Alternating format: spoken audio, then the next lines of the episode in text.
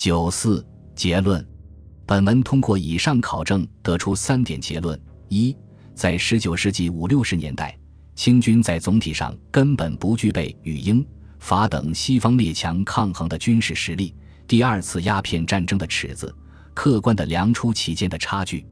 二，在清方做好一切准备，英法等犯下致命错误的情况下，清方也可能获得局部的甚至是重大的胜利。如1859年第二次大沽口之战。三，在清方做好一切准备，英法等也未犯错误的情况下，最佳的战例当属1860年石凤炮台之战。如果清军以据守坚强防御阵地的战法，不怕牺牲的与英法联军死战，虽不免最终失败，但毕竟能与敌重创。